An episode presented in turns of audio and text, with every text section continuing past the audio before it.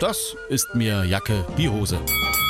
Dieses Sprichwort kommt aus dem 17. Jahrhundert. In der Neuzeit ging man langsam dazu über, Jacke und Hose aus dem gleichen Stoff zu schneidern. Zwischen den beiden Kleidungsstücken war also, zumindest was den Stoff angeht, kein Unterschied mehr. Es war also Jacke wie Hose.